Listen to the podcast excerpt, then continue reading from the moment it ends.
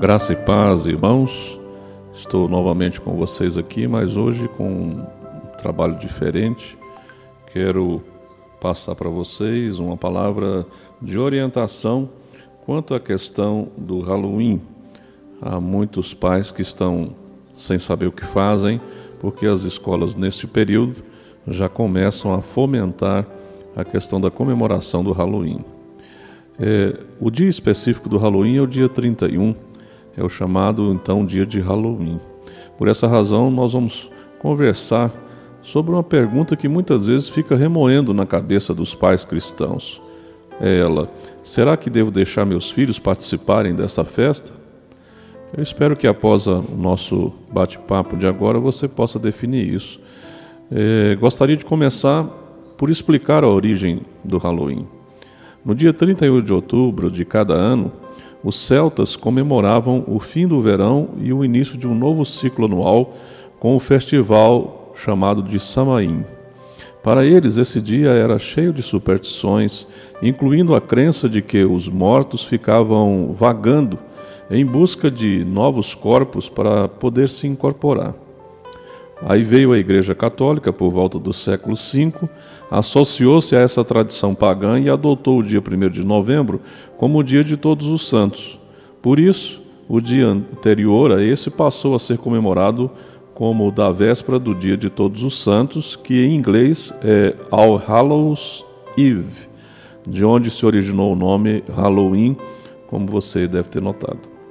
É interessante que essa tradição católico-pagã influenciou um costume de que as pessoas passaram a ter no dia posterior ao de Todos os Santos, ou seja, no dia 2 de novembro.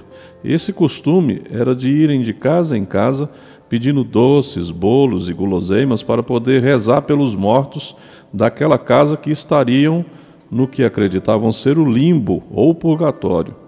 Eles criam que suas rezas influenciariam o futuro daqueles mortos, no sentido de que eles iriam para o céu ou para o inferno, né?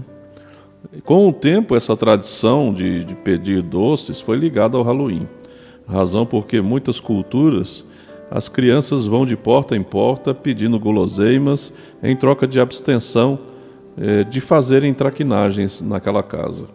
Conforme sabemos, a tradição foi se estabelecendo e hoje em dia muitos pais no Halloween vestem essas crianças com fantasias que trazem temas como bruxas, fantasmas, zumbis, diabos e feiticeiras e outras coisas mais.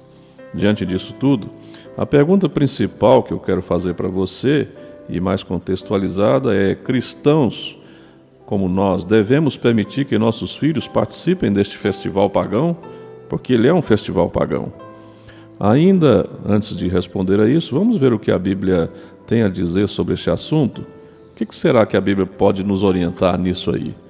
Embora a Bíblia não fale especificamente sobre essa festa, ela tem muito a dizer sobre os elementos em que o Halloween está envolvido. Por exemplo, no Antigo Testamento está mais do que clara a proibição do povo de Deus em se envolver com tudo que seja bruxaria, ocultismo e coisas parecidas. Vejamos, por exemplo, não permitam que se ache alguém, diz o texto bíblico, entre vocês, que queime em sacrifício seu filho ou a sua filha, que pratique adivinhação, ou dedique-se à magia, ou faça presságios, ou pratique feitiçaria, ou faça encantamentos, que seja médium ou espírita, ou que consulte os mortos.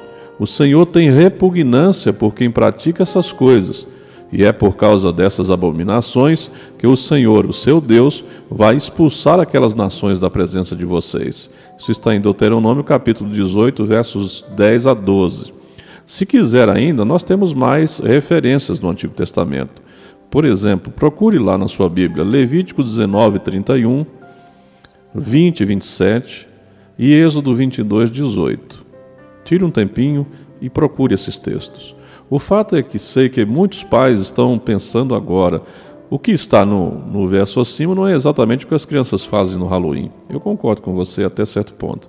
Mas, por outro lado, o Halloween é a versão comercializada e infantilizada da bruxaria.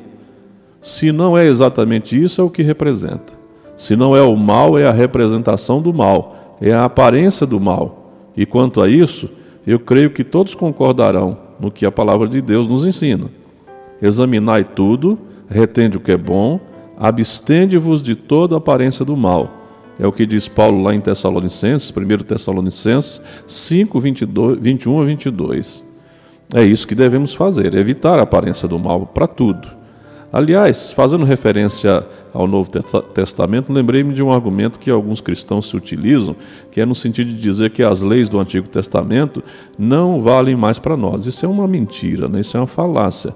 Para esses, sem que precise discutir esse ponto aqui, eu vou então apresentar algumas passagens no Novo Testamento. Por exemplo, no livro de Atos, que narra a belíssima história da igreja primitiva, ela apresenta alguns exemplos que nos mostram com clareza como tudo que se refere à prática de bruxaria, feitiçaria, deve ser evitado pelo cristão.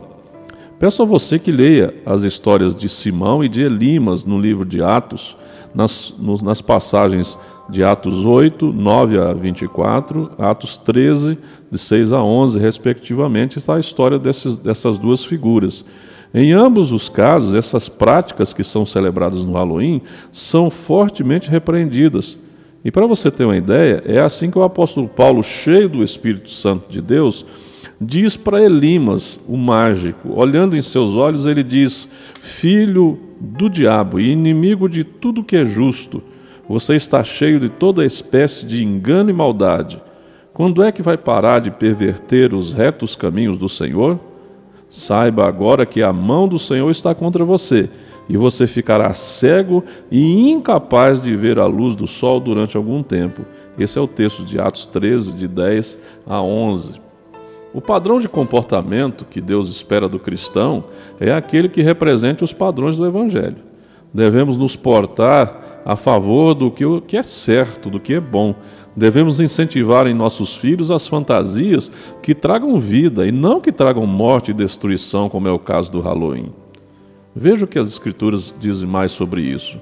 Lá em Filipenses, capítulo 1, versos 27 e 28, e eu vou caminhando para o final, que diz assim: Não importa o que aconteça, exerçam a sua cidadania de maneira digna do Evangelho de Cristo, para que assim, quer eu vá ou os veja, quer apenas ouça a seu respeito em minha ausência, fique eu sabendo que vocês permanecem firmes num só espírito lutando unânimes pela fé evangélica, sem de forma alguma deixar deixar-se intimidar por aqueles que se opõem a vocês.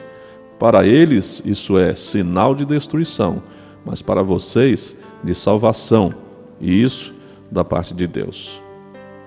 Nossa vida, irmãos, há de ser traçada de maneira digna do Evangelho. Será que permitir que nossos filhos imitem comportamentos diabólicos contribuem para isso?